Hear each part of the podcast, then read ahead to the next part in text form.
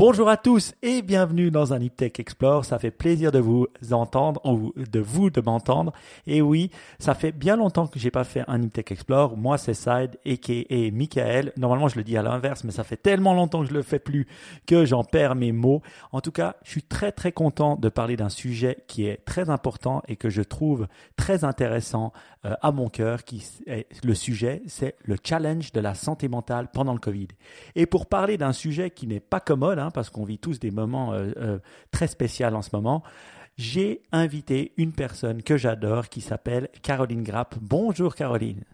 Bonjour Mike, bonjour à toutes et à tous. Ben, ça fait plaisir de t'avoir. Euh, ben voilà, euh, c'est un sujet qui est d'actualité, hein, un sujet qui, euh, qui, nous touche un peu tous hein, pendant ces moments un peu difficiles qu'on vit tous du Covid qui dure depuis plus d'une année. Donc je me suis dit, mais qui d'autre qu'en parler avec Caroline? Caroline, ben, explique-nous pourquoi tu es capable d'en parler déjà et puis hein, explique-nous un peu ton, ton parcours. alors je suis en fait psychologue. Euh, je travaille, j'ai une double activité où je travaille dans mon cabinet et puis je travaille aussi euh, dans un centre, euh, dans une école professionnelle et un gymnase en tant que psychologue scolaire. Et puis, je pense qu'effectivement, ces deux activités me donnent à voir un peu les effets du Covid sur les gens de manière assez privilégiée, en fait, de manière assez intime, je dirais presque. Oui. Eh ben, merci, merci pour ça. En tout cas, merci d'avoir accepté l'invitation. Alors, c'est vrai que c'est des sujets, euh, euh, on dit graves, hein, mais on va essayer ben, de les décortiquer ensemble et puis de comprendre un peu euh, ben, qu'est-ce que, quelles sont les problématiques, quelles sont les solutions, qu'est-ce qu'on peut faire, et puis voilà, pour espérer ben, finir plus intelligent, en tout cas pour ma part, à la fin de cette discussion. Donc voilà. Donc, ben, pour commencer, peut-être une petite question, c'est quand on voit ce, confinement, qui, ou ce semi-confinement, on peut l'appeler comme on veut, ou, ou c'est, des liens sociaux euh, sont plus comme avant. Euh, qu'est-ce qui, se passe dans la santé mentale des gens? Qu'est-ce qu'on peut voir? Quel est l'impact d'une, durée d'un tel euh, confinement? Ben, je pense qu'il y a, des, il y a des étapes un peu différentes en fait dans ce qu'on est en train de vivre depuis plus d'une année c'est vraiment intéressant de voir qu'il y, y, a des choses qui sont vécues un peu pour tout le monde simultanément. Alors c'est évident que tout le monde n'a pas réagi de la même manière euh, à cette pandémie, au confinement, etc. Mais il y a quand même des choses qui se retrouvent dans beaucoup beaucoup de monde. Euh, enfin chez beaucoup beaucoup de gens et puis c'est moi je vois ça dans, ma pratique clinique où à, une semaine près ou deux semaines près ce que les gens rapportent c'est assez similaire donc il y a comme des vagues comme ça où tout le monde est touché, d'une manière, presque tout le monde est touché d'une mhm. manière ou d'une autre. Euh, et, et, ça, déjà, c'est la première chose que, que j'aurais envie de dire, c'est que ce que, ce que je trouve euh, important de relever, c'est que les gens sont touchés, mais ne le savent pas forcément. C'est-à-dire qu'il y a comme quelque chose qui atteint un peu tout le monde, j'ai l'impression comme une lourdeur, mais sans que les gens se disent si je vais moins bien, c'est à cause de ça. Et, c'est un peu, c'est particulier parce qu'il y a beaucoup de personnes qui vont commencer, euh, de ce que j'ai pu observer, hein, qui, est partagé quand même par passablement de mes collègues, mais qui ils trouvent qu'ils vont moins bien et ils se disent mais qu'est-ce que j'ai, qu'est-ce que je fais faux, ou, ou qui culpabilisent presque d'être moins bien en cherchant des réponses internes. Alors évidemment que c'est la chaque personne réagit euh, individuellement à ça, donc les réponses sont évidemment à l'interne, mais, mais, en même temps sans, sans concevoir que c'est quelque chose de beaucoup plus général qui affecte tout le monde. Mhm. Et moi, je trouve assez important de le rappeler pour déculpabiliser un petit peu les gens, pour aussi euh, admettre que oui, c'est difficile et que c'est difficile pour quasi tout le monde en fait. Mhm. Moi, je pense que ça, c'est une bonne chose que tu dis là, c'est de commencer par admettre que c'est difficile souvent par admettre qu'on est un rock, pas, pas un rock, mais que voilà, on a des vulnérabilités. Et ça, c'est la première chose que je trouve euh, intéressante. Tu as parlé de différentes phases, et puis c'est vrai que ça passe, euh, maintenant ça dure depuis euh, bah, presque une année. Mhm. Hein, mhm. on, est, on est en mars quand on enregistre cette émission. Est-ce que tu pourrais expliquer les différentes phases peut-être que tu as vues, toi, toi, pendant cette différentes années alors, que j'ai vu et que j'ai vécu aussi, hein, parce que je pense que je suis pas euh, différente des autres personnes. C'est-à-dire qu'il y a une année, quand euh, ça, ou janvier, février de l'année passée, quand on commençait à découvrir ce que c'était que cette pandémie, et que tout à coup il y a eu le premier confinement, je pense qu'il y a eu une, comme un espèce de, d'effroi ou de sidération un peu euh, générale où bah, les gens ont un peu tous réagi de la même manière. On savait pas quoi faire. C'était un peu, mais mon Dieu, qu'est-ce qui va se passer?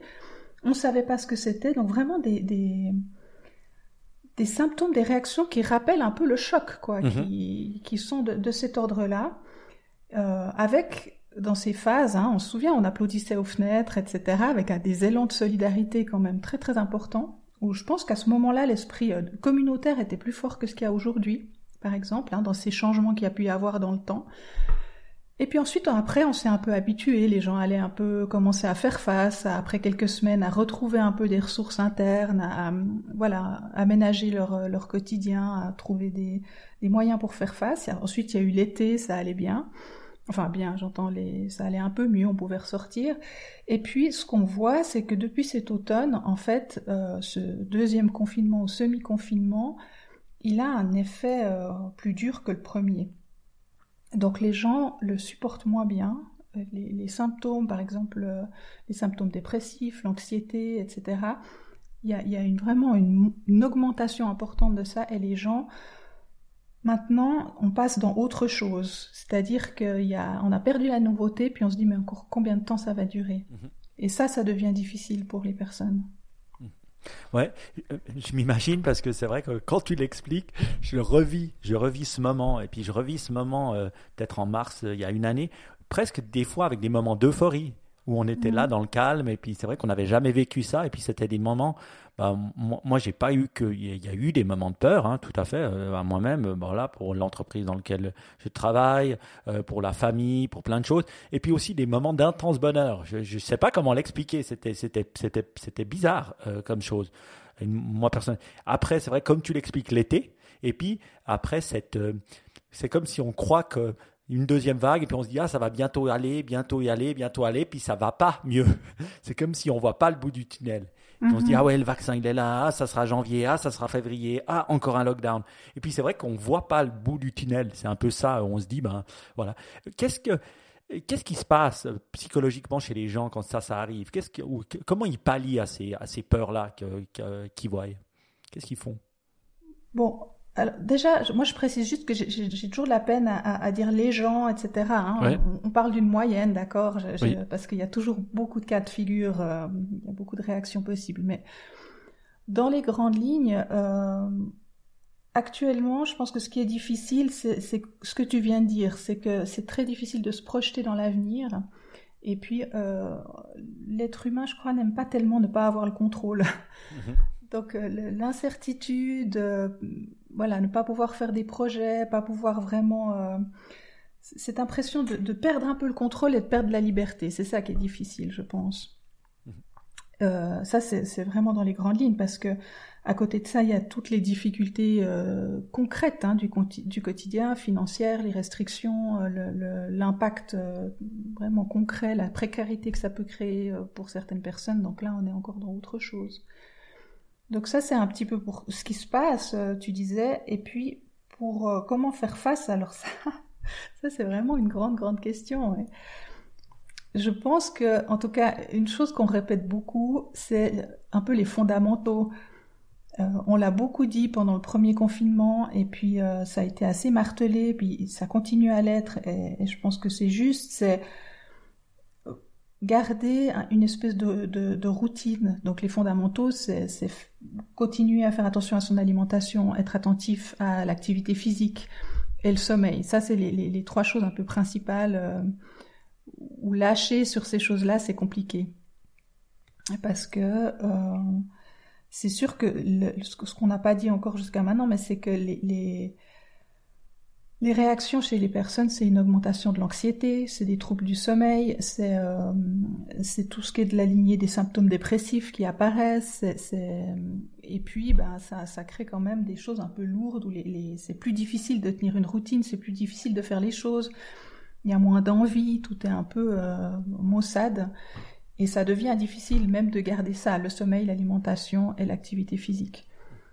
Et j'ai une question du télétravail, justement, qui impacte beaucoup, beaucoup d'entre nous.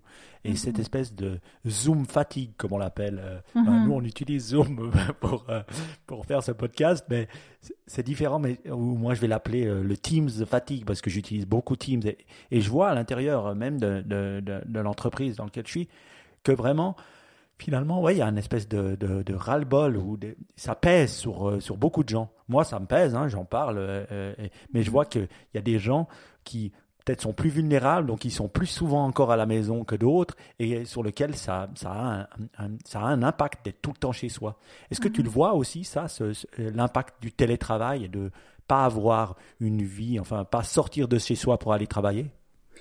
Bah, ne pas sortir de chez soi pour, pour, pour, aller travailler, ça veut dire plusieurs choses. Hein. Ça, ça, dépend déjà beaucoup de l'environnement dans lequel les personnes habitent. Parce que si tu as un appartement de 5 pièces pour un couple sans enfants, c'est pas la même chose que si tu as un 3 pièces avec deux enfants. Donc clairement, là, les, les, les situations concrètes, ça, ça, vraiment, ça change le vécu de cette période. Hein. Mm-hmm. euh, après, il y a, y a l'aspect vivre seul, ne pas ou vivre avec quelqu'un en termes de socialisation, ça change quand même. Et puis euh, il y, a, tu, parlais de ça, hein, euh, le, fait de rester chez soi, bah, ça dépend ce que tu y fais, mais ce que ce qu'on peut, moi ce que je vois actuellement aussi, parce que j'ai un mandat dans une HES euh, avec euh, où je suis à disposition pour animer un groupe avec des, étudiantes et des étudiants voilà, sur comment elles vivent, euh, il elles vivent cette période. Et puis ce qui ressort, c'est que en fait, le quotidien est réduit à une pièce hmm. pour pour des, pour beaucoup de gens, en tout cas pour pour certains jeunes dans cette situation-là. Et dans cette pièce, il y a, si tu veux, il y a plus de cloisonnement. Tu fais tout dans la même pièce. Si tu veux, euh, éventuellement, si tu arrives à faire une méditation ou un peu de yoga ou un peu de sport, c'est dans cette pièce. Tu vas manger devant ton ordi. Euh, si ça se trouve, pour les plus jeunes, ils dorment encore dans cette pièce. Donc c'est juste que tu as une restriction de ton quotidien et tu es tout le temps dans la même euh, dans, dans, la ouais dans la même pièce, dans la même même sphère, ouais. Mhm. Ouais. Et tu, je trouve intéressant parce que tu parles justement des jeunes et de l'impact sur les jeunes. Et toi, je sais que tu as des mandats, comme tu disais, à la HS et puis à d'autres euh, gymnases où tu y travailles. Quels, quels sont Qu'est-ce que tu vois justement chez les jeunes euh, par rapport à, d'autres? Ou qu'est-ce que tu vois qui arrive euh, chez eux? Euh, Ils peuvent sortir, oui, mais ils ont quand même une réduction de leur liberté. Qu'est-ce qui se passe dans leur tête? C'est très dur hein, pour, les, pour les adolescents, adolescentes et les jeunes adultes, étudiantes, étudiants, à beaucoup de niveaux. Je pense que on, on en a, voilà, les, les médias l'ont beaucoup relayé, mais on a, on a beaucoup culpabilisé les jeunes dans un premier temps. Donc ça, je pense que c'est ça a été difficile pour eux. Euh, ensuite, ils en ont quand même beaucoup souffert. Il faut, il faut, si on, si on revient à notre adolescence ou quand on, on a vécu nos études ou des choses comme ça, l'importance de, de, des aspects relationnels, de la socialisation, euh, des sorties, des copains. Si tu, si tu repenses à l'uni, Mike, c'est quoi l'uni? C'est les potes, c'est la radio, c'était, je sais pas ce qu'était ton ton quotidien à ce moment-là, mais, mais essaie de te reconnecter à ça mhm. et imagine à quel point les relations sociales étaient importantes. Mhm. Mhm. Et, et, ce que tu faisais au cours, j'imagine, c'était pas prioritaire, mais c'était tout ce qui allait autour qui, qui, qui, était important et qui faisait que c'était chouette l'uni. Et, et, pour beaucoup de jeunes, il n'y a plus cet aspect-là. Et, et, à cette période-là de la vie, on se construit, on se développe en rapport aux autres. Et là, il n'y a plus ça.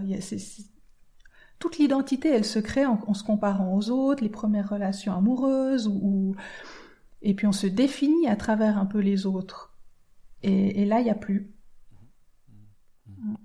Ouais, je, vois bien ce que tu veux dire. Ben, tous ceux qui nous écoutent, ben, ils peuvent se rendre compte. Hein, et souvent, ils sont un peu moins jeunes, euh, ou, même les jeunes, de se rendre compte comment ils étaient. Et puis c'est vrai que quand tu me disais, j'avais des images qui venaient, où c'est vrai que, bon, moi, les cours, je les écoutais à demi, mais euh, ben, c'est vrai que c'était très social. C'était des discussions qui déjà à l'uni, euh, pour ceux qui fumaient, fumaient, et puis buvaient des cafés, et puis euh, on pouvait encore fumer à l'intérieur à mon époque. Et, je, suis, je, suis, vieux, c'est bon ça. Et après, c'est vrai, c'était cette vie sociale à l'extérieur. Et mhm. malgré tout, on dit ouais, c'est qu'une année, mais une année, c'est déjà, c'est déjà, euh, c'est déjà beaucoup. Moi, je me pose la question, je me dis, mais on dit toujours que notre société, on est devenu moins résilient. On prend toujours un peu le côté de, de ceux de la, de, du passé, qui ont vécu la mhm. guerre, qui ont vécu des choses horribles. Et puis nous, on est là en se disant, ouais, c'est pas si horrible que ça finalement. Voilà, euh, on va bien. Et puis, euh, c'est, voilà, on peut pas sortir, mais encore, c'est pas si mal. Tu réponds quoi, toi, à ça? En disant ouais, on n'est pas assez, c'est, on est une société qui est devenue beaucoup plus faible qu'avant. Est-ce que tu es d'accord avec ce statement ou pas? A priori pas, non. Non, bon, on a toujours dit que les jeunes d'aujourd'hui c'était différent euh, des jeunes de notre époque. Hein. Je crois que ça c'est connu, mais je suis pas sûre que les, gens soient moins résilients. Par contre, on est quand même dans un dans une société qui va plus vite, mhm. Qui, qui a plus de contraintes, où il y a moins de, limites entre entre l'extérieur et l'intérieur, entre la vie privée et la vie professionnelle, où tout il y a des chevauchements tout le temps. Donc c'est plus difficile de se ressourcer dans ce contexte-là.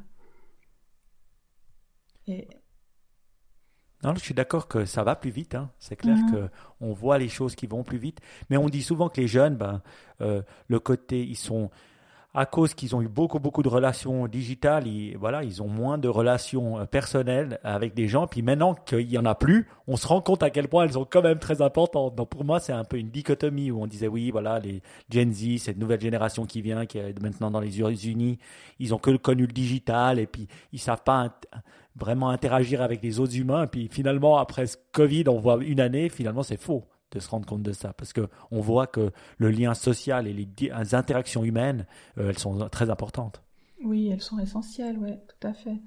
Et puis, je, veux juste revenir hein, sur tout à l'heure, euh, les, je pense qu'ils sont, ils sont résilients, mais par exemple, je te faisais imaginer avant l'Uni euh, mhm. comment c'était pour toi, mais imagine ceux qui ont commencé l'Uni pendant le ou, d'autres écoles hein, qui ont commencé, c'est-à-dire dans une nouvelle école, dans un nouveau système, dans une nouvelle étape de vie, en débarquant dans une classe où ils connaissent personne avec des cours à distance. Je crois qu'on a, on a de la peine à, réaliser vraiment concrètement ce que ça implique pour eux. Et puis, quand on dit les jeunes sont peut-être moins résilients, ou nous on arrive, tu disais, euh, nous on arrive à faire face, on se dit voilà, on est patient. Alors déjà, c'est quand même compliqué pour nous, il faut l'admettre, hein, c'est simple pour personne. Et puis nous, on a, ben voilà, on a l'expérience et la connaissance de nos années, je dirais, ce qui n'est pas le cas des jeunes. Donc on, se connaît, on connaît euh, nos ressources, on, sait comment euh, les activer, plus ou moins, et c'est déjà difficile pour nous. Alors évidemment, pour les jeunes, c'est une autre histoire.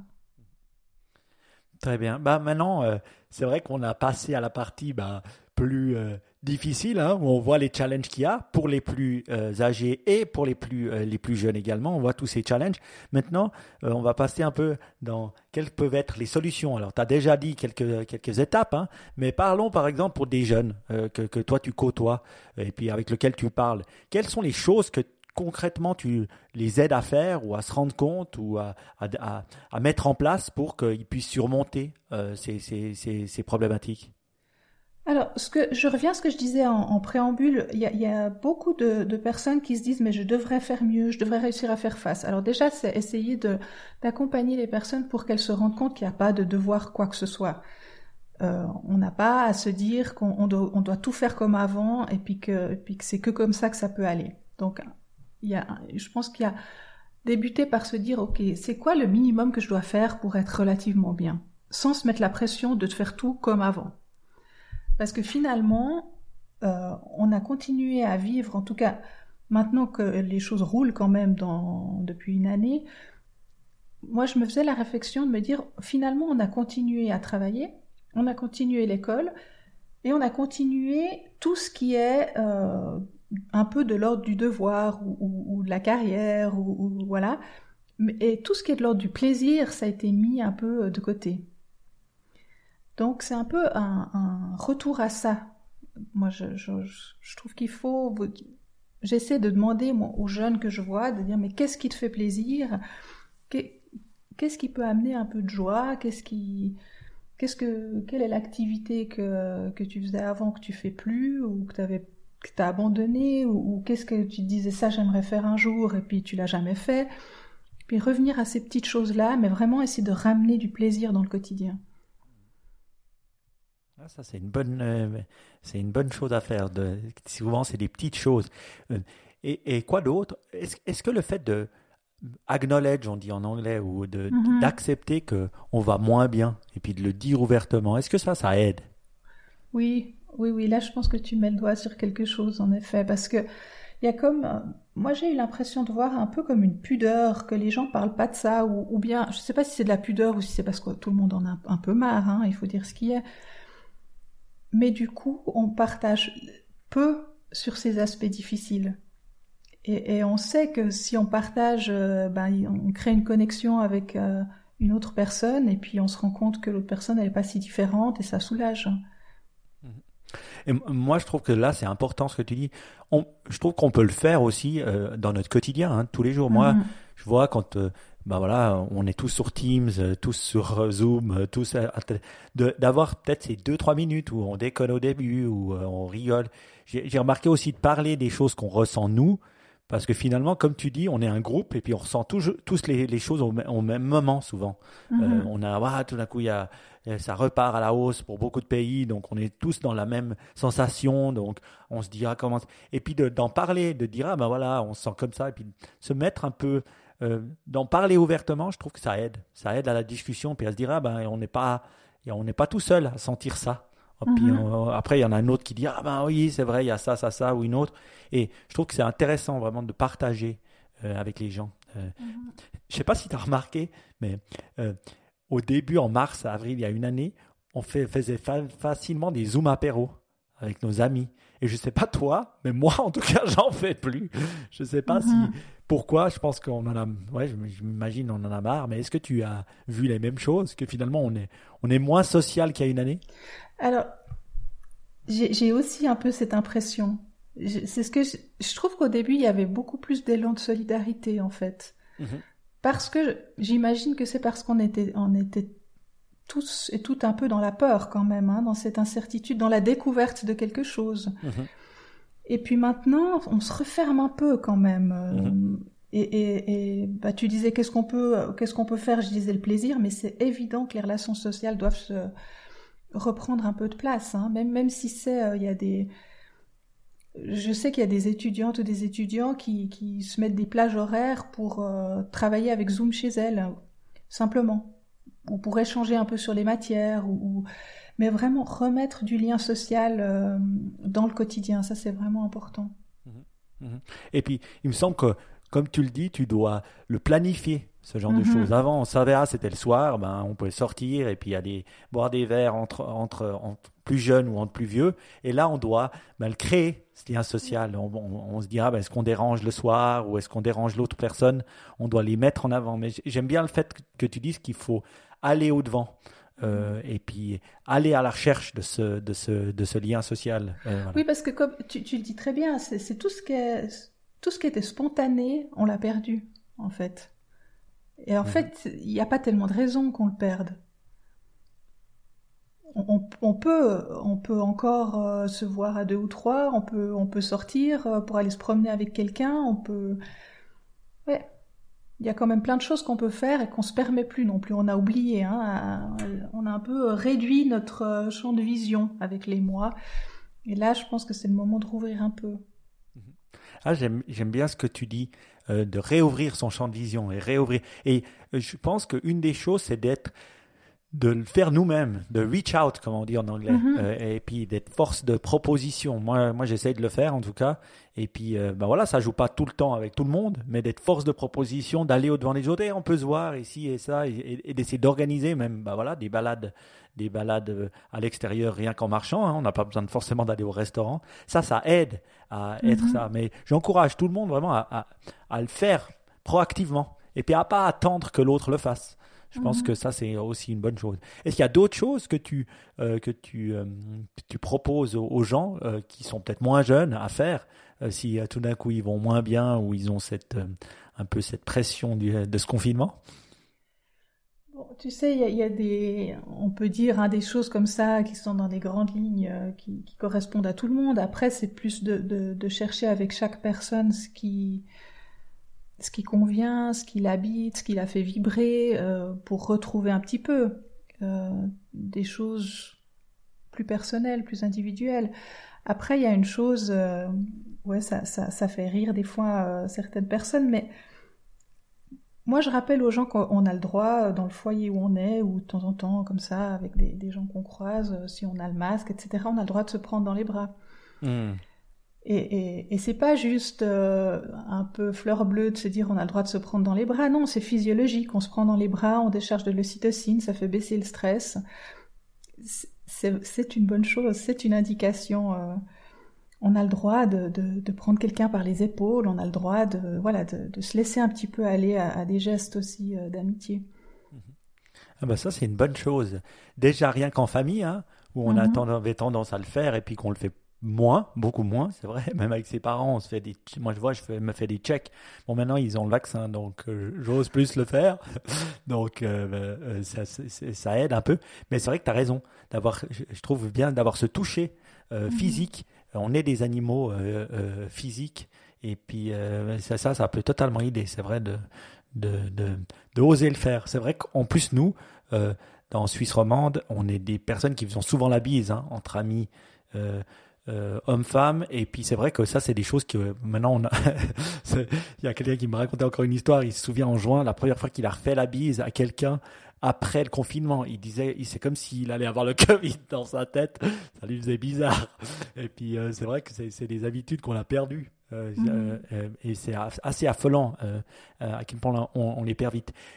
Moi, j'ai une question. Je, je, me souviens que j'écoutais euh, un podcast une fois sur une personne qui avait été euh, euh, prisonnière, prisonnier au Vietnam dans les mhm. geôles nord-vietnamiennes et bah voilà, il disait les gens qui allaient le moins bien, c'est les gens qui pensaient toujours que ah dans un mois ils seront libérés ou ah tout d'un coup là et puis ils acceptaient pas le fait que ça pouvait durer longtemps.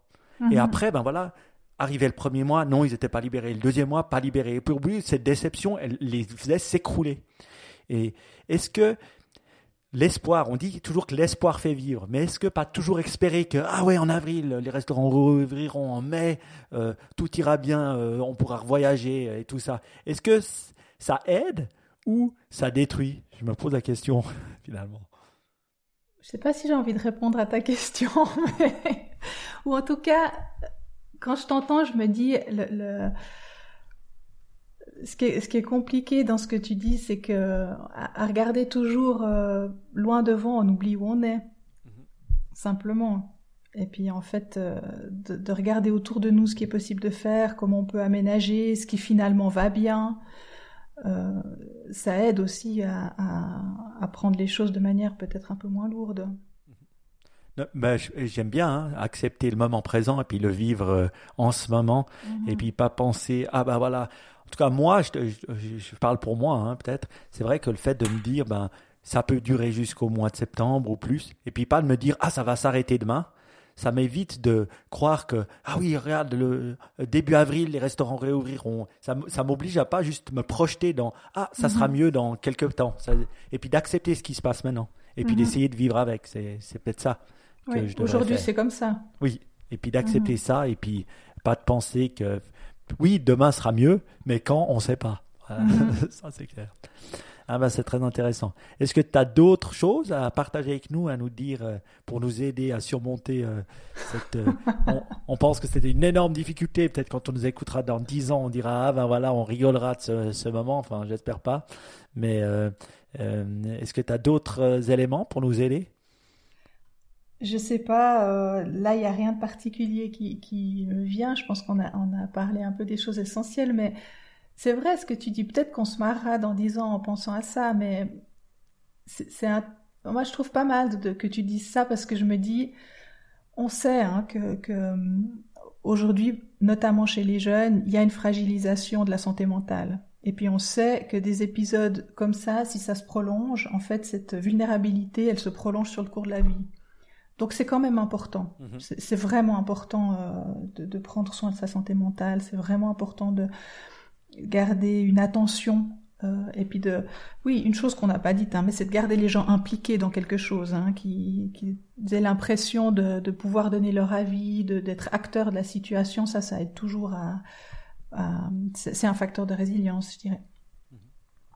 Mais donc pour l'instant, on regarde beaucoup la, la, cette pandémie comme mon Dieu, les impacts négatifs que ça va avoir. Mais moi, j'espère que dans dix ans, on se dira quelles compétences on a développées avec ça. à quoi ça nous a servi? Quelles valeurs ont été euh, rediscutées, on, sont revenues? Parce qu'il y a, j'ai l'impression quand même qu'il y a une, euh, un shift dans les valeurs. On est en train de questionner ce qui est vraiment important pour nous. Et, et on verra à long terme ce que ça donne. On ne sait pas. Non, c'est vrai, et on le voit autour de nous, hein, certaines personnes qui s'engagent plus euh, dans, leur communauté locale ou s'engagent en politique. En tout cas, moi, je le vois autour de moi. Et puis, je me dis, ben, je trouve, trouve ça bien hein, qu'on mm-hmm. veuille faire quelque chose pour, le, pour, pour son proche. Hein. Euh, et non, moi, je suis, ce que je pourrais dire, c'est que c'est vrai que si on lit l'histoire des pandémies, et je vous encourage à lire des livres sur la pandémie. On voit que bah voilà, il y a toujours des moments très difficiles, mais après tous ces moments, c'est vrai que bah, il y a des avancements de la science, il y a des gros avancements euh, qui font qui aident finalement la société. Euh, euh, voilà, donc je vous invite à tous lire des, des, bouquins sur l'influenza hein, de 1918, qui est, qui est assez intéressante parce qu'on voit que ça ça ça fait avancer la société. Alors j'espère pour le meilleur, hein, et puis pas pour le pire, mais voilà. En tout cas, c'est très bien. Euh, bah merci en tout cas euh, d'avoir passé ce moment euh, en ma compagnie. franchement, je, je, je, finis plus paisible hein, aussi de ta manière plus posée que la mienne de parler. C'est un grand plaisir. Si nos auditeurs veulent en savoir un peu plus sur toi et puis savoir ce que tu fais et puis te connaître un peu plus, où ils peuvent aller pour en connaître un peu plus? Pas sur Internet, hein, comme, comme d'habitude, comme toujours. Et donne-nous des sites où on peut, euh, où on peut euh, justement en savoir plus sur toi. Ah là, tu me mets mal à l'aise, Mike. Ah ben alors c'est moi qui le donne. Allez, Caroline Grapp. Alors euh, Caroline, ben, vous savez en, un mot, Grapp, R G R A A P.ch. Là, ils trouveront plus d'infos sur ben, ce que tu fais mm-hmm. comme psychologue. Et sinon, on mettra le lien dans LinkedIn euh, de, de, ton profil hein, où les gens peuvent aller voir et, mhm. euh, et, et ben voilà et en tout cas ben, s'ils veulent ben, nous poser des questions, ils peuvent le faire en tout moment. Hein. Euh, en allant sur les réseaux sociaux, Niptech, podcast, je pense que le, le, Twitter, c'est là où on est le plus, euh, plus présent. Et puis euh, poser des questions, te poser des questions et puis on, on te les, les transmettra, il n'y a pas de souci. Ou aller sur ton site directement et te les poser. Mhm. Et il y a aussi la, la possibilité de laisser des commentaires dans, dans l'émission sur niptech.com. Donc n'hésitez pas à poser des questions. En tout cas, j'espère que vous avez autant de plaisir que moi de faire ce Niptech Explore et d'en apprendre un peu plus sur la santé mentale pendant ce Covid et qu'est-ce qu'on peut mettre en place ou qu'est-ce que vous pouvez mettre en place euh, autour de vous euh, pour vous aider vous-même et vos voisins. En tout cas, j'ai eu grand plaisir et je te dis un grand merci Caroline et à tout bientôt. Merci, merci à toutes, merci à tous et puis prenez soin de vous. Ciao, ciao. Ciao.